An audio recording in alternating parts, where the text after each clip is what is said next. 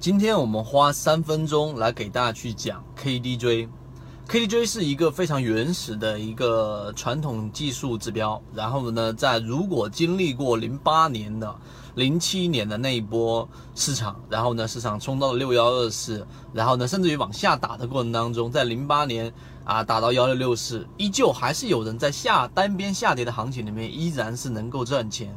为什么？其实他们更多的就用到了技术指标里面的 KDJ。今天我们就来讲一讲关于 KDJ 的一个简单的一个使用，并且是最具有实战意义的。首先，KDJ 它是一个源自于期货的指标，然后呢，它的操作更加倾向于短线，它有别于 MACD。MACD 呢，它就是啊偏中线，所以它比较迟钝。那 KDJ 呢，它就比较灵敏。同样。它的缺点也是它太过于灵敏，所以 KDJ 是源自于 KD，那 J 值呢，只不过是用了一个公式，让它更加进行一波处理之后，能跟更加贴切股价的一个波动。所以 KDJ 呢，往往是用于啊做个股的超买和超卖的一个判断。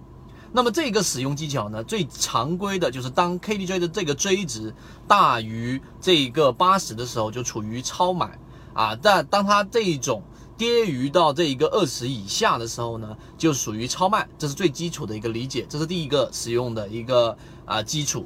第二个就是当个股已经处于高位的时候，KDJ 的 J 值如果拐头向下，那么这就意味着个股已经处于超买的一种卖点，这个时候要果断的离场。那因为它过于灵敏，所以呢，它你要去使用好 KDJ，你要避开一些情况。首先，第一个避开连续盘整。也就是个股的波幅是波动的这个幅度是很小的，那么这样的个股你要避开掉，这是第一个避开的方式。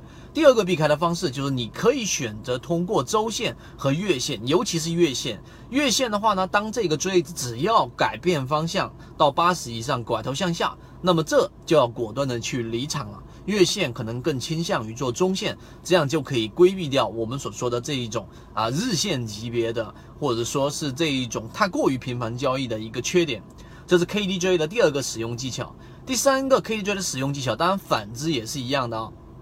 当个股在八十以上的时候呢，出现一个交错。那么像这个死叉，那锥子往下交错的时候，它可以选择交错 KDJ 的这一个 K 值和 D 值啊，形成一个交叉，也是一个波段的一个卖点。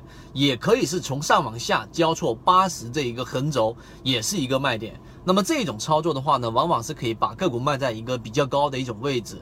那么相反的也是一样，在二十以下的时候，超买超卖的这种区域，当它往上。哎，拐头向上了。如果说是月线级别，就是一个很难得的一个买入的一个点位。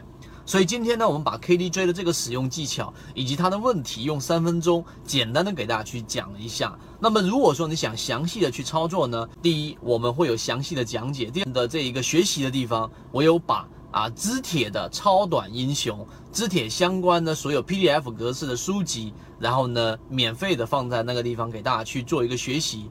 其实最简单的，在我们直播过程当中，我们就是希望能够把一些实用的、有效的技巧。分享给大家，所以呢，由于直播平台的原因，我没有办法在直播平台这个位置给大家去做分享。